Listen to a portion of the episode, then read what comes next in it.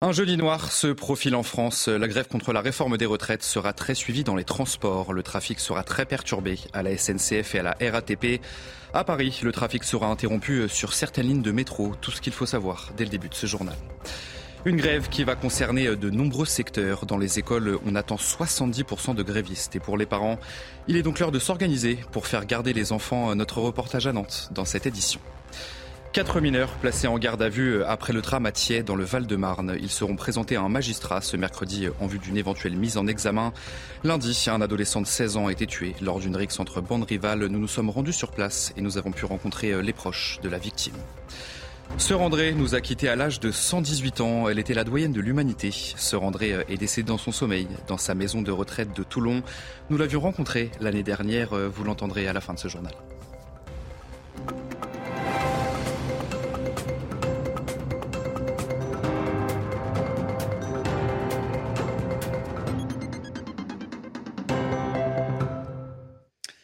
Bonsoir à tous, très heureux de vous retrouver. Soyez les bienvenus dans l'édition de la nuit. La grève de jeudi contre la réforme des retraites sera très suivie dans les transports. Prudence donc si vous comptez vous déplacer.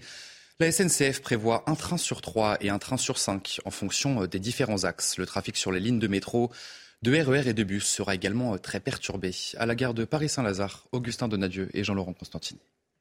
Ce jeudi sera bel et bien une journée compliquée pour les usagers de la RATP et de la SNCF, à commencer par les TGV. Seulement un train sur trois circulera sur l'axe nord, un train sur quatre sur l'axe est, un train sur cinq sur l'axe atlantique, un train sur trois sur l'axe sud-est et enfin un Ouigo sur trois sur le plan national. Du côté des trains de banlieue en région parisienne, ces trains gérés par la SNCF, les travailleurs auront du mal à joindre la capitale puisque du côté du RER A et B, seulement un train sur trois circulera et du côté du RER C et eux, seulement un train sur 10 du côté de la RATP. Ça n'est pas mieux. La majorité des lignes eh bien, circuleront qu'aux heures de pointe, à l'exception des lignes 8, 10 et 11 qui, elles, resteront fermées toute la journée. Alors une alternative subsiste, prendre le bus, seulement 2 sur 3 circuleront, ou alors les lignes automatiques qui resteront ouvertes, mais à risque de saturation important subsiste pour cette journée de jeudi. Ces travailleurs, nous les avons rencontrés, ils s'organisent, la plupart vont soit télétravailler, poser un jour de congé ou comme une travailleuse que l'on a rencontrée, eh bien elle va dormir ce mercredi soir dans la capitale pour être à l'heure eh bien jeudi matin au travail. Alors face à ces fortes perturbations, comment vous préparez-vous? Avez-vous anticipé cette grève? Nous sommes allés dans les rues parisiennes pour vous poser la question. Tous les jeudis matins, je travaille, enfin, je suis bénévole dans une association. Du coup, j'ai dû tout annuler hein, à cause des grèves. Donc, je trouve ça dommage. Et puis surtout, c'est toujours les mêmes personnes en fait qui en subissent les conséquences. Et, et à chaque fois, ils n'ont pas gain de cause. Donc, bon, il faudrait peut-être changer de méthode. Ça me saoule. Pourquoi Qu'est-ce qui se passe ben Parce que je vais me lever à 3 h du matin pour commencer mon travail à 7 h. Parce que je vais être obligée de prendre un bus de nuit de chez moi dans le 95 qui va me déposer ici à Saint-Lazare. Donc, je vais arriver 3 heures en avance à mon travail. Euh, je dirais que je vais être obligée de poser ma journée parce que malheureusement, je vais être trop impactée par. Euh... Et puis d'un autre côté, si on n'avait pas des gens pour nous défendre, euh, ce serait un peu. Euh, ouais, on n'aurait pas tout ce qu'on a aujourd'hui, quoi. Cette grève du 19 janvier va concerner de nombreux secteurs. Les professionnels de l'éducation nationale seront mobilisés. 70% d'entre eux prévoient de participer au mouvement, selon le premier syndicat dans les écoles primaires. Alors pour les parents, il est bien sûr l'heure de s'organiser pour faire garder les enfants. Télétravail, grands-parents ou encore nourrices sont appelés à l'aide. Un reportage signé Mickaël Chailloux et Jean-Michel Decaze. Dans l'Ouest, les grèves toucheront particulièrement les écoles publiques et les crèches municipales. Les parents qui font appel au privé confirment qu'ils seront peu impactés, mais les autres devront parfois poser une journée de congé. On ne peut pas travailler parce qu'on a des enfants, donc euh, c'est compliqué. Vous êtes obligé de rester chez vous? Oui, oui. De prendre une journée de congé C'est ça. Les recours aux grands-parents et aux nourrices sont les solutions les plus utilisées en ces jours de grève. Il n'y a pas d'école euh, jeudi, en tout cas pour euh, mon fils qui est dans le public. La nounou est euh, ravie de garder Auguste parce que ça va faire des activités manuelles un petit peu différentes de ce qu'elle fait d'habitude. Donc elle est hyper sympa et elle accepte de garder Auguste en plus des deux petites qu'elle garde. Dans cette entreprise qui gère une liste de nourrices, on s'est préparé aux grèves qui s'annoncent. Les nounous sont prévenus que, euh, les, que les familles vont avoir un besoin un peu spécifique et un peu hors standard comparé à ce qu'on fait, donc sur des demi-journées ou sur des journées complètes pour jeudi, puis pour toutes les autres journées de grève qui vont arriver. Train, après je prends le bus et après le tram. Donc à partir de jeudi, c'est la grève, donc ça va être très compliqué. Pour aller garder les enfants. Voilà. Arriver à l'heure chez les parents, c'est l'inquiétude pour les nourrices qui pratiquent la garde à domicile. Et puis, selon les premières estimations des services de renseignement, euh, entre 550 000 et 750 000 personnes devraient se mobiliser euh, ce jeudi dans toute la France. Entre 50 000 et 80 000 manifestants sont attendus euh, dans la capitale. Enfin, les services de renseignement prévoient la présence de quelques centaines d'individus radicaux et violents. Et puis à Paris, les commerces redoutent que la situation dégénère. Nous sommes allés à la rencontre des commerçants à l'approche de cette journée de manifestation. Un sujet signé Jeanne Cancard, Fabrice Elsner et Augustin Donadieu. On ferme depuis l'intérieur, mais qui donne sur l'extérieur, donc en fait pour protéger euh, d'éventuels euh, problèmes lors des manifestations par exemple. À deux jours de la manifestation, ce responsable d'un magasin de chaussures se prépare. Son enseigne se trouve sur le parcours qu'empruntera le cortège parisien jeudi. Il redoute de devoir fermer sa boutique. Quand on doit le fermer, on le ferme au minimum une heure. Après, ça peut déborder sur deux, trois heures, mais en général, c'est au minimum une heure. C'est une heure de clientèle en moins, forcément, plus personne ne peut rentrer. Et puis, bah, euh, quand ça dure un peu plus, c'est encore plus embêtant parce que là, on perd beaucoup de chiffre d'affaires et la journée, on sent qu'on est, un, est un peu passé à côté de la journée. Quoi. Chez cette coiffeuse, elle aussi sur le chemin des manifestants, les conséquences se font déjà sentir. Là, on a des rendez-vous et les gens ils vont, ils vont nous appeler pour annuler. On a déjà annulé deux rendez-vous et demain encore, ça va être comme ça. Et je ne sais pas. D'autres ont déjà subi les foudres de certains manifestants violents. Alors fermer ou pas, c'est un choix cornélien pour ce restaurateur. Ça m'embêterait de fermer, mais en même temps, j'ai pas envie de faire prendre un risque d'abord à mes salariés et surtout au restaurant. Enfin, le tout en fait, c'est pas, pas l'un ou l'autre, c'est vraiment pour le tout. Dans ce contexte de crise, les commerçants espèrent que les manifestations ne viendront pas impacter encore plus leur chiffre d'affaires. Une première mobilisation a eu lieu ce mardi euh, à Marseille contre cette réforme des retraites. À l'appel de la CGT, 500 euh, manifestants se sont rassemblés dans la cité phocéenne où une descente au flambeau a été organisée euh, en attendant bien sûr la, mobilisation de ce jeudi. Et puis la tension monte d'un cran entre syndicats et le gouvernement. La fédération CGT des mines et de l'énergie menace de couper l'électricité à tous les élus qui soutiennent cette réforme. Regardez ce que dit le secrétaire général de la fédération. On va aller voir ceux qui veulent la réforme, qui la soutiennent. Ceux-là, on va s'occuper d'eux. On va aller les voir euh, dans leur permanence. On va les discuter avec eux. Et puis, si d'aventure, euh, ils ne comprennent pas le monde du travail, on les ciblera dans les coupures qu'on saura organiser. Je vous propose euh, d'écouter à ce sujet les réactions de Manuel Bompard, député LFI, et de Prisca Teveno, au sujet justement de ces possibles coupures d'électricité. Moi, j'ai toujours soutenu toutes les formes d'action à partir du moment où elles ne franchissaient pas, bien évidemment, un, seuil qui me paraît nécessaire de ne pas franchir dans le cadre d'un débat démocratique qui est la violence contre les personnes, la violence contre les biens. Donc à partir de ce moment-là, ces formes d'action-là, même si elles sont radicales, à partir du moment où elles ne s'attaquent pas euh, aux gens, me, me, me paraissent pas euh, euh, incompréhensibles ou en tout cas ne comptez pas sur moi pour les condamner. Vous les, oui, vous les soutenez quoi, en gros. Bien évidemment. Aurore Berger, la présidente du groupe Renaissance, s'est prononcée dessus en dénonçant ces menaces qui n'ont pas lieu d'être et qui sont parfaitement indignes. Maintenant, j'aimerais que chacun garde son calme pour qu'on puisse continuer à concerter, consulter et échanger sur une réforme qui ne doit pas se résumer à un face-à-face entre le gouvernement et les syndicats, mais bien qui doit concerner l'ensemble des Français. Et sur cette réforme des retraites, Nicolas Dupont-Aignan a lui un avis bien tranché. Il ne souhaite pas un blocage du pays et propose un référendum pour tenter de bloquer le gouvernement. On va écouter le président de Debout la France. Je pense qu'il faut bloquer le gouvernement sans bloquer le pays. Et pour bloquer le gouvernement sans bloquer le pays, il y a une solution institutionnelle. C'est un référendum d'initiative partagée, c'est-à-dire 185 députés ou sénateurs, 4 millions de signatures de Français, et ça oblige le gouvernement à consulter les Français par référendum. Et, vous voyez que là, on bloquerait le gouvernement sans tomber dans une crise sociale euh, qui ferait du mal au pays. Ça me paraît euh, élémentaire et je pense que beaucoup de parlementaires et beaucoup de Français aimeraient pouvoir voter sur ce changement majeur de la réforme des retraites. Dans le reste de l'actualité, euh, au lendemain du drame devant un lycée de Thiers dans le Val-de-Marne, quatre mineurs ont été placés en garde à vue. Ils seront présentés à un magistrat ce mercredi euh, en vue d'une éventuelle mise en examen. Lundi, un jeune adolescent de 16 ans a été tué lors d'une rixe entre bandes rivales. Le parquet requiert leur placement en détention provisoire. Et ce mardi, euh, nous nous sommes rendus sur place. Nous avons pu nous entretenir avec les proches de la victime. Ils parlent d'un jeune homme sans histoire, sur place, Jeanne Cancar, Fabrice Elsner. Nous avons rencontré dans un premier temps le père de la jeune victime qui est décédée ce lundi, un père qui décrit son fils comme quelqu'un de tranquille, son histoire est entièrement dévouée à sa famille, ses amis, sa religion et puis le football.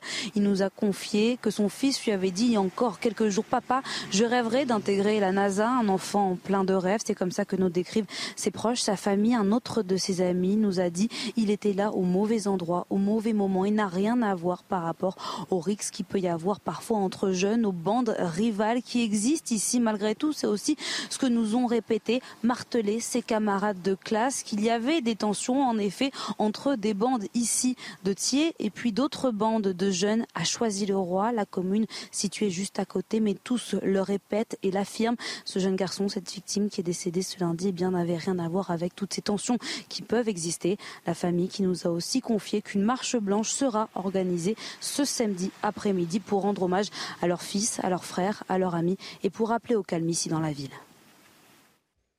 Je vous propose à présent euh, d'écouter ce témoignage, celui de Johan, le meilleur ami de la victime. Il parle d'un jeune homme plutôt discret, on l'écoute. Mauvais endroit, mauvais, mauvais moment. Mais c'est le destin. Dieu, il fait jamais les choses par hasard. Moi, je vous dis, Tidjane, c'est un ange. Moi, je, je, le souhaite et je sais que il est parti, on lui a ouvert les portes du paradis. C'est vraiment une personne qui n'était pas dans les histoires. Il cherchait aucune embrouille, vraiment aucune. J'ai entendu, c'était un, vendeur de, de, stupes ou je ne sais quoi. C'est vraiment pas une personne comme ça. Quand j'ai entendu ça, moi, j'étais cassé. Parce que c'est une personne, il était vraiment dans son coin. Surtout lui, vraiment lui. Vraiment, j'ai jamais entendu une histoire sur lui. Direction Nantes. À présent, nos équipes euh, se sont rendues dans l'un des points de deal les plus rémunérateurs de la ville, mais aussi l'un des plus dangereux. L'été dernier, les principaux trafiquants du réseau ont été interpellés, euh, mais depuis, vous allez voir que les fusillades se succèdent. Chacun tente de reprendre ce territoire très lucratif. Et conséquence, eh bien, la situation est devenue invivable pour les habitants. Michael Chaillou, Jean-Michel Decaze. Le 38 rue Watteau est situé au fond d'une impasse, une localisation qui facilite le commerce en toute tranquillité.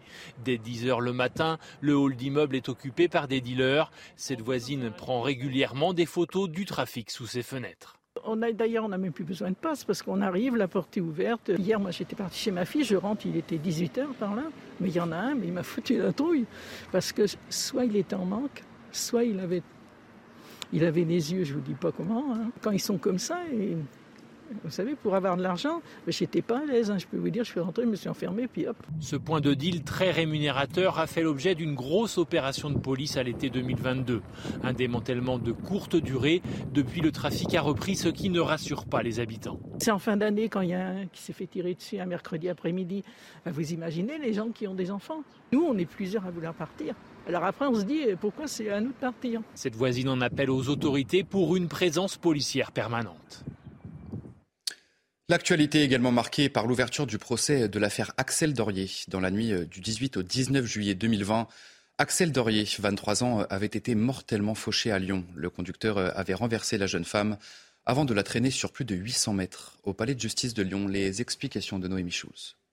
Émilie, la jeune femme entendue en fin de journée, a été bien malgré elle à l'origine du terrible enchaînement qui a conduit à la mort d'Axel Dorier. Cette nuit de juillet 2020, elle a donné rendez-vous aux accusés via Snapchat et c'est elle qui percute sans le vouloir le chien d'un ami d'Axel dans ce parc des hauteurs à Lyon. Très vite, la voiture d'Émilie est encerclée par une dizaine de jeunes hommes. Plusieurs la font sortir de force du véhicule en la tirant par la fenêtre. Elle reçoit des coups de poing. Sa voiture est endommagée. Vous avez eu peur? demande l'avocat d'un des accusés. Très. Aujourd'hui encore, j'ai peur. Ce témoignage illustre le climat qui régnait cette nuit-là, la colère des amis du propriétaire euh, du chien, Axel Dorier, qui se positionne devant euh, la voiture des accusés pour euh, l'empêcher de partir. Pour la défense, cette panique explique pourquoi le conducteur a démarré en trombe, happant Axel Dorier sous ses roues. Mais pour le moment, les débats n'ont pas permis de répondre à cette question cruciale. Youssef, le conducteur, savait-il qu'il roulait sur quelqu'un? En début d'audience, il a maintenu qu'il n'avait jamais eu conscience de percuter la jeune femme. Et puis ce mardi, euh, le parquet de Paris a confirmé l'ouverture d'une enquête préliminaire pour harcèlement moral et sexuel visant euh, Noël Legrette. Une enquête qui fait suite au signalement de l'inspection générale qui effectue actuellement euh, un audit sur le fonctionnement de la Fédération française de football. Legrette, désormais en retrait, a démenti toute accusation de harcèlement moral ou sexuel. L'ancien président de Guingamp a aussi regretté les nombreuses interférences et pressions politiques. La population française augmente malgré la mortalité élevée et la faible natalité. Les naissances sont au plus bas depuis 1946. Regardez ce chiffre, 723 000 naissances ont été recensées en 2022. Eh bien, c'est 19 000 de moins que l'année précédente. Nous avons appris ce mardi euh, le décès de la, doyenne de l'humanité. Rendrait euh, nous a quittés à l'âge de 118 ans. Elle est décédée dans son sommeil dans la nuit de lundi à mardi dans sa maison de retraite de Toulon. Et puis nous étions euh, allés à la rencontre de Se André en février 2021. Et toute sa vie, vous allez l'entendre, elle aura vécu pour les autres. On écoute Se André je ne me suis jamais ménagé, ni dans les travaux, ni dans les, gâteries.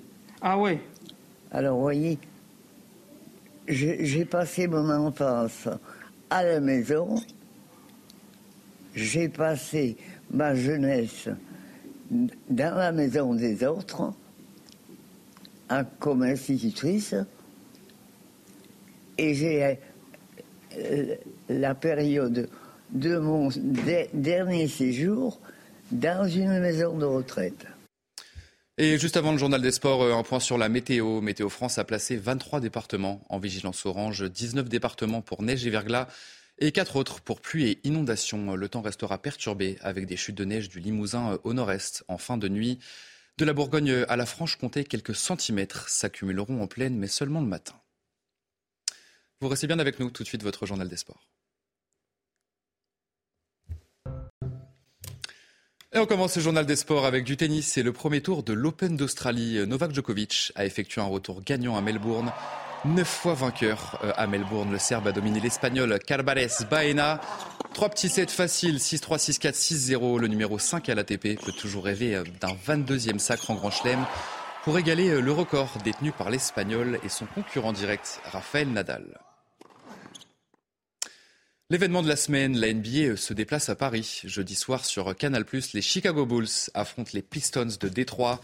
Chicago, équipe mythique des années 90 et portée par son légendaire numéro 23 Michael Jordan, cherche à retrouver les sommets. Présentation euh, d'une franchise pas comme les autres. Maxime Gapaillard. Chicago, ville du nord-est des États-Unis, ville où le sport a une place énorme, où le basket a écrit l'une de ses plus belles histoires. Six titres NBA acquis entre 1991.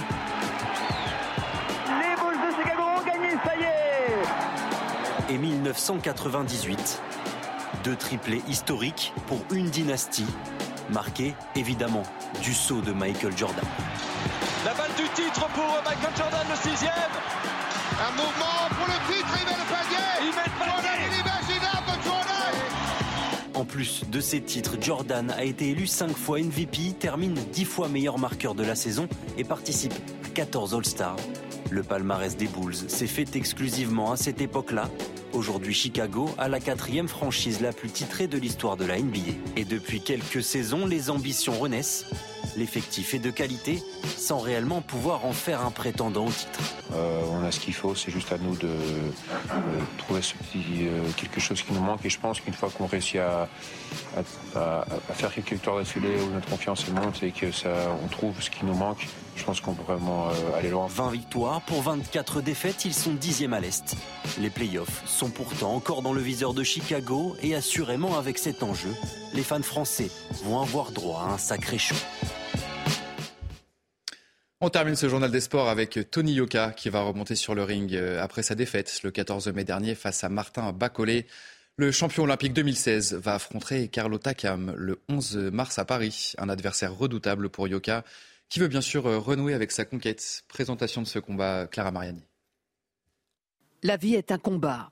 À 30 ans, Tony Yoka le sait surtout quand l'idée de la retraite lui a traversé l'esprit. C'était après sa première défaite professionnelle contre le Congolais Bakolé au printemps. Je vais vous mentir si je vous dis que n'y ai pas pensé.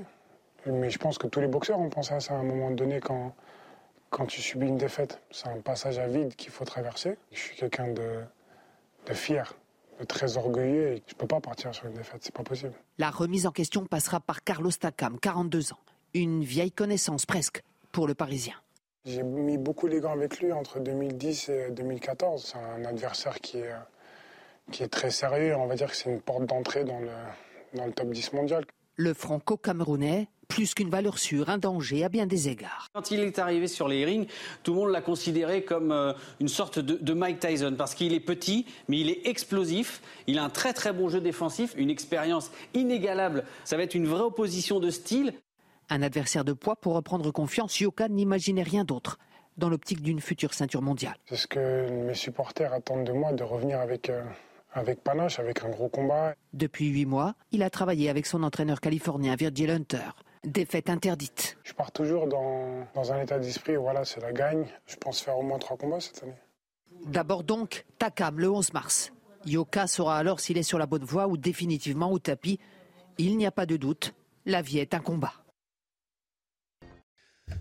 Allez, euh, vous restez bien avec nous sur CNews. Dans un instant, euh, un prochain journal, un jeudi noir, se profile en France. La grève contre la réforme des retraites sera très suivie dans les transports. Le trafic sera très perturbé à la SNCF et à la RATP. Tout ce qu'il faut savoir dans notre prochain journal. Je vous souhaite une très belle nuit à tous. Retrouvez tous nos programmes et plus sur cnews.fr.